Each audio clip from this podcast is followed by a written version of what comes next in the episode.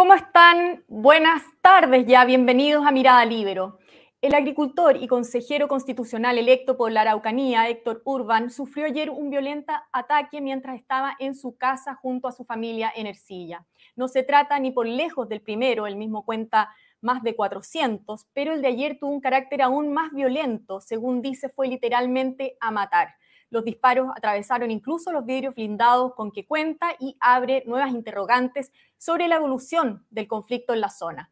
Y para hablar sobre esta preocupante situación, estamos hoy con la senadora por la región de la Araucanía, Carmen Gloria Aravena. Senadora, ¿cómo está? Buenas tardes y gracias por estar en Mirada Libero.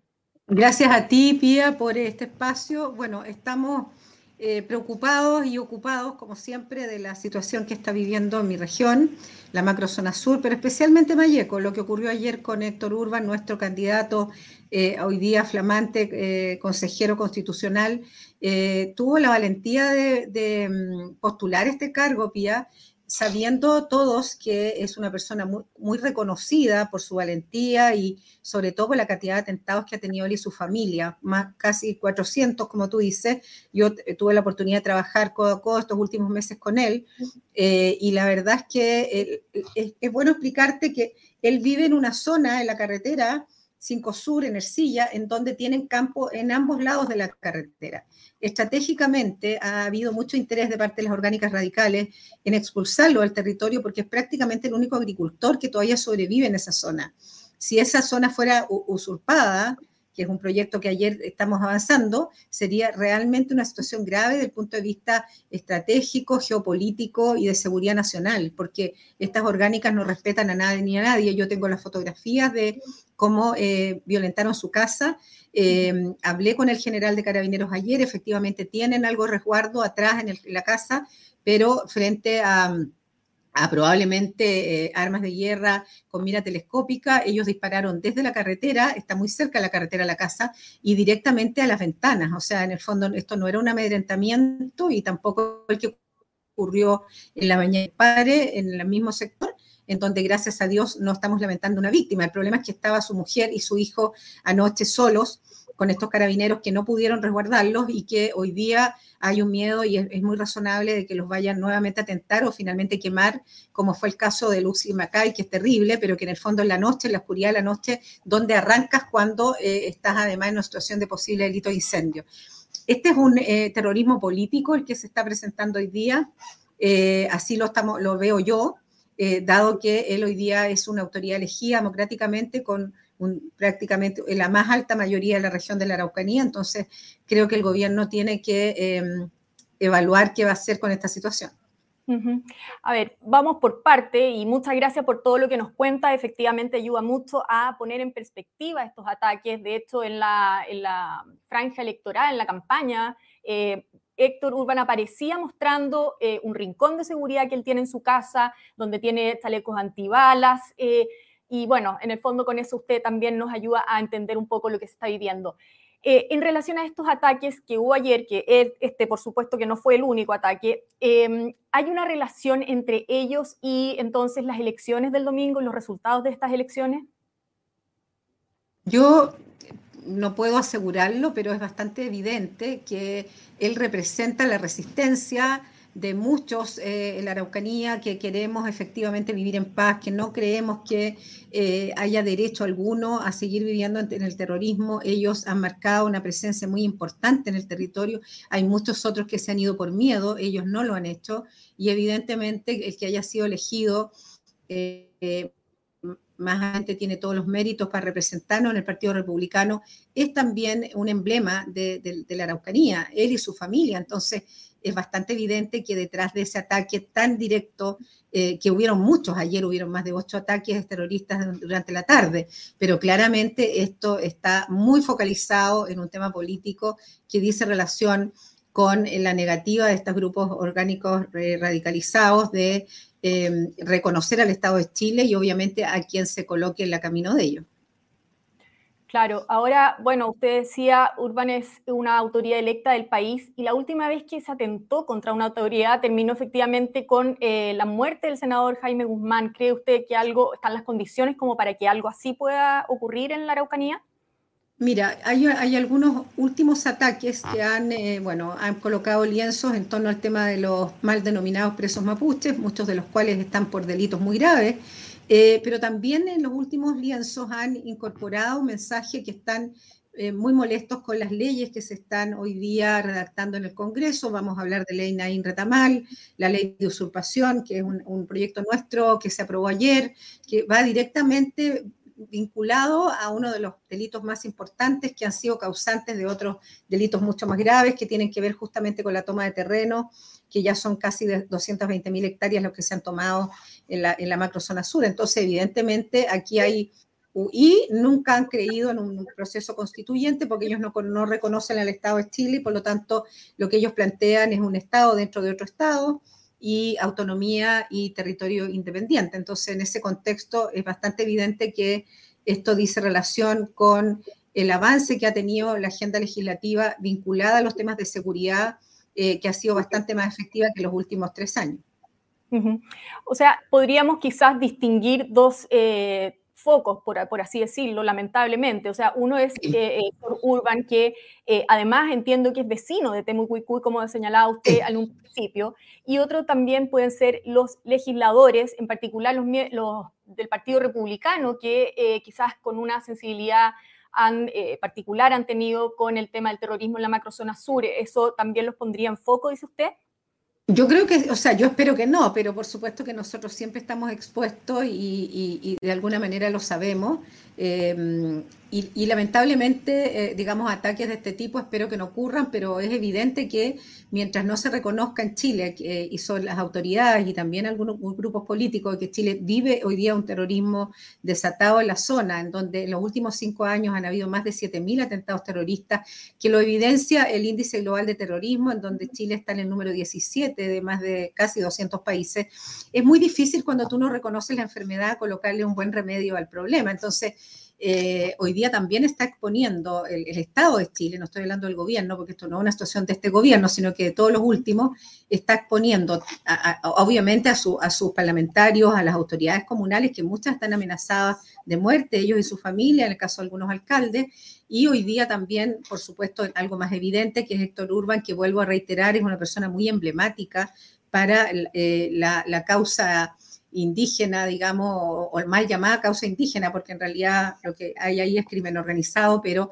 todavía hay un cierto grupo de personas en este país que no reconocen la situación. Pero sí, yo creo que hoy día estamos en una situación muy compleja en donde tiene que haber una inflexión en torno a encauzar este tema con una estrategia nacional que venga a hacerse cargo de un problema que ya no da para más. O sea, eh, el día domingo estábamos votando y estaban apaleando con chuecas, que son maderas muy, muy firmes, a tres gendarmes que tuvieron que ser salvados de, posiblemente una situación de tortura al interior de, la mm. cárcel. O sea, es realmente bien, bien difícil comprender que en un país en vías de desarrollo tenga esta situación de indefensión hacia sus propias personas que tienen que, son eh, funcionarios del Estado.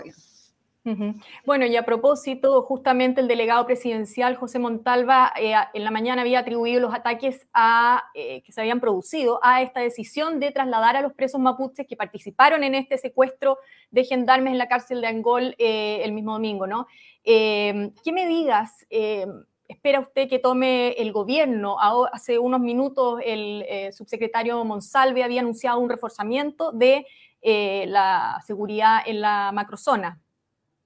A ver, yo siendo una, senadora del Partido Republicano, siendo de la región, teniendo casa incluso en Traillén, que soy vecina de Silla, podría decirle que, mm, que, yo creo que el gobierno ha hecho lo que ha podido. Eh, ha cambiado de opinión y se agradece en torno a los estados de excepción, pero no van a ser útiles eh, y creo que ya están siendo eh, sobrepasado el estado de excepción en Mayeco, especialmente en la región en general, producto de lo que vuelvo a reiterar, no hay reconocimiento del gobierno respecto a la existencia de terrorismo de grupos organizados paramilitares que hoy día están destruyendo a la región y a la macrozona sur, de un plan que no existe integral de cómo abordar esto, que incluya inteligencia, que incluye articulación más fuerte de las policías de investigaciones, carabineros, fiscalía, que quizás venga a reforzar fiscalía eh, para poder avanzar más en las causas, que de alguna manera eh, la inteligencia exista, porque hoy día Chile está muy débil en eso, pero por sobre todo que haya una acción que debe ser acordada con la voluntad política transversal de Chile en torno a desarticular, a desarticular perdón, estas organizaciones como la CAM, la Resistencia Mapuche Mayeco y otras, y eso implica ingresar a los territorios que hoy día están ocupados, que se dicen, digamos, autónomos, y encontrarse con lo que haya que encontrarse. Pero no puede ser que haya un antro de 3.000, 5.000 hectáreas hoy día en donde no se sabe quiénes están, qué es lo que hacen, hay armamento, no hay armamento.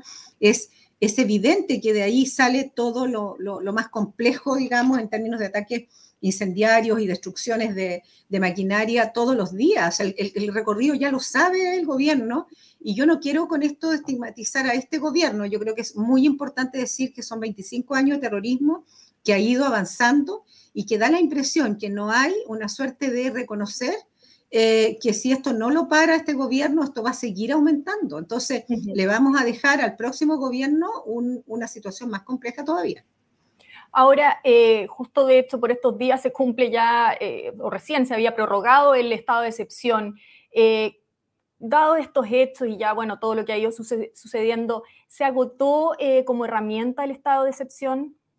No, yo creo que no. Yo creo que mientras no haya algo mejor que no sea una acción mucho más fuerte del, gobierno para reponer el Estado de Derecho en Chile, o sea, en la, en la macrozona sur, es, todavía una herramienta que es mejor que no tenerla. Pero claramente cuando hace unos días hubieron eh, disparos eh, hacia em, eh, vehículos que trasladan niños, yo creo que ahí se cruza una línea muy grave. O sea, yo, yo no sé, sé que el país tiene muchos flancos en donde la violencia está afectando a toda la ciudadanía, pero este, el terrorismo es algo distinto. O sea, cuando tú le disparas al niño en un furgón, eh, es ya un nivel eh, horroroso de violencia que probablemente esos niños no lo van a olvidar nunca. Gracias a Dios no murió ninguno. Pero ¿qué estamos esperando? Que coloquen una bomba o algo eh, en un colegio. Nos han quemado prácticamente 30, 35 iglesias, más de 50 escuelas. entonces creo que ¿Cuál es el límite ¿no? de, seguir eh, colocando otra escuela, de colocar más vehículos blindados, de hacer declaraciones? Em, gobernar también implica valentía y aquí hay un, un, Senado y una Cámara de Diputados que en su gran mayoría y yo me, atrevo a decirlo, incluso personas de sectores de oposición eh, a nuestro pensamiento, eh, también consideran que la situación ya no da para más y que en el fondo quizás lo que tiene que sortear el gobierno es, ver cuánto apoyo tiene para hacer intervenciones de mayor envergadura, teniendo ahora un estado de excepción en que los militares y también las Fuerzas Armadas, estoy hablando de la, de la Marina, pueden actuar. O sea, mm. ¿de verdad hasta cuándo? El diputado republicano Stefan Schubert habló de estado de sitio. Lo que pasa es que el estado de sitio es complejo eh, y, claro, podría ser una herramienta, pero no en toda la región, porque evidentemente la situación está bastante focalizada. Yo creo que hay que ver todas las alternativas, el estado de, sitio no es algo eh, permanente, pero vuelvo a insistir, aunque instaláramos el estado de sitio, si eso no implica desarticular las organizaciones que hoy día están ah, fuertemente armadas con un nivel de logística asimilar al ejército, porque eso hay que reconocerlo. O sea, hoy día, si esto fuera una guerra, como ellos dicen, porque ellos dicen, estoy, estamos en guerra contra el Estado de Chile, eh, y la están ganando, la están ganando lejos. Y la guerra además es contra los ciudadanos chilenos, no es contra el Estado. Entonces es una guerra sin cuartel y muy injusta, porque hay un grupo armado, altamente armado, y un grupo de ciudadanos que van a clase, que van a la iglesia, que trabajan, que son atacados como si fueran combatientes igual que ellos, pero con las manos eh, vacías. Entonces, creo que eh, para, yo agradezco al libro que hoy día nos dé este espacio para contar, esto no es sostenible. Así como el narcotráfico se apoderó de las poblaciones, en nuestra región se apoderó el terrorismo de, una zona muy grande y muy, muy, muy bella este país, pero que hoy día no puede respirar de, de tanta violencia. Por supuesto, estamos de hecho muy preocupados por ello. Ahora quiero llevarla a un tema que usted mencionó en un principio, que es eh, el proyecto de ley de usurpaciones que ayer el Senado, eh, la sala del Senado aprobó, va a pasar ahora a la Cámara de Diputados. Brevemente quiero preguntarle muy, muy sintéticamente también, eh, ¿qué es lo más importante que tenemos que saber sobre este proyecto de ley que ahora se discute en la Cámara de Diputados? Le, le, voy a dar tips para que quienes escuchan entiendan. Primero, eh, este proyecto eh, viene a, resolver un problema, una ley que tiene 149 años de existencia, que dice que la usurpación eh, en el fondo tiene solo penas de multa que van desde las 6 a 10 UTM cuando no es, cuando no violenta y de las 11, a 20 UTM cuando es violenta. Eso ya se tiene que acabar y nosotros lo que propusimos es que para las usurpaciones no violentas vaya de 61 días a 3 años de cárcel y para la violenta que esto aumente a 5 años. ¿Qué implica esto? Que el carabinero va a poder detener inmediatamente porque va a estar eh, eh, con un delito que tiene, que tiene pena de cárcel y al ser pena de cárcel puede detener. Antes no podía. Eh, eso ya es una gran cosa. La fragancia se mantiene igual que el secuestro permanentemente hasta que haya una restitución completa y conforme del dueño de la propiedad, sea rural o urbana.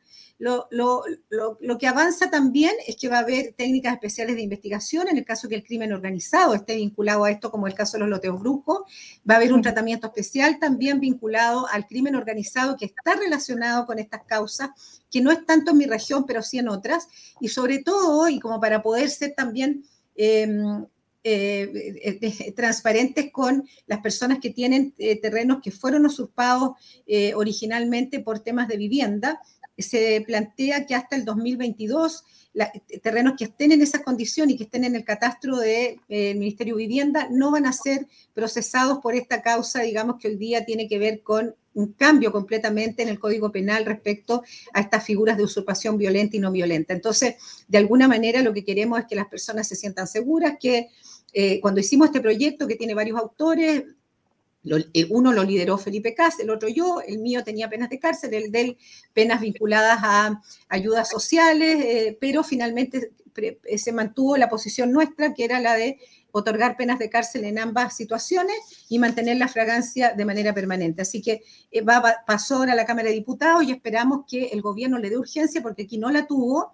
El gobierno está preocupado, ¿no? Por, Sí, eso le iba a preguntar, porque usted dice el gobierno está preocupado y está en el fondo eh, apoyando estas cosas, pero el oficialismo había presentado cuatro indicaciones al proyecto que finalmente la oposición actuó en bloque, no, eh, las rechazó, pero la ministra del Interior dijo que parte de lo que se plantea es extremadamente peligroso porque promueve una pseudo autotutela de las víctimas. ¿Qué le parece eh, eso? Y de qué manera se opone a esta eh, acción unida eh, de, las autoridades contra el terrorismo en la zona. Lo que pasa es que de alguna manera yo puedo, el gobierno está medio complicado y yo lo entiendo. Primero hablaron de Gualmapu, después, eh, digamos, han tenido una relación bastante ambigua en torno a los temas de las tomas de terreno y más bien han justificado que el hecho de no tener vivienda implica que por necesidad eh, cualquier cosa. Entonces, evidentemente, hay un discurso que si bien entienden que hay un problema, no es fácil cambiar radicalmente y por lo tanto creo que detrás de eso también hay un tema más político, porque en estricto rigor la ley, digamos, fue conversada con el Ministerio Público, con Carabineros de Chile, eh, con las personas afectadas y por lo tanto eh, lo que hace es modernizar eh, artículos que estaban muy, muy atrasados, más de casi muchos años, 150 años, y que vienen a, a, equipararse a las legislaciones que hay en países desarrollados y casi toda Latinoamérica. Ahora, obviamente queda la discusión en la Cámara de Diputados, la ministra está muy preocupada por el tema de la autotutela, nosotros creemos que frente a una situación de una usurpación violenta en un predio, en una casa, en donde la, usurpación sea eh, con armas o cosas de ese tipo, evidentemente la legítima defensa tiene que estar eh, incorporada. Lo mismo que eh, agravar la, la, usurpación cuando se utilizan niños, que era algo que también ellos no estaban de acuerdo, porque está en otra legislación que no ha salido, pero en el fondo hoy día estamos legislando esto y tiene que quedar porque eh, la situación que ocurrió con los departamentos, ¿cierto? En San Pedro de la Paz hace pocos días, una de las mayores angustias que tenía el gobierno justamente y que por eso no desalojó al tiro fue porque habían niños que estaban con su familia y por lo tanto no había que afectarlo. Y es lógico. Y por lo tanto, el hecho de utilizar niños para hacer una usurpación violenta como fue esta, debiera ser también penalizado y agravada la, falta, digamos, agravada el delito. Entonces, esa es más o menos la preocupación del gobierno que yo la comprendo, pero finalmente la mayoría, y no solamente gente de oposición al gobierno, sino que un porcentaje importante de los senadores ayer, incluido la oposición que está viviendo el problema en algunas regiones, votó a favor de todas las indicaciones.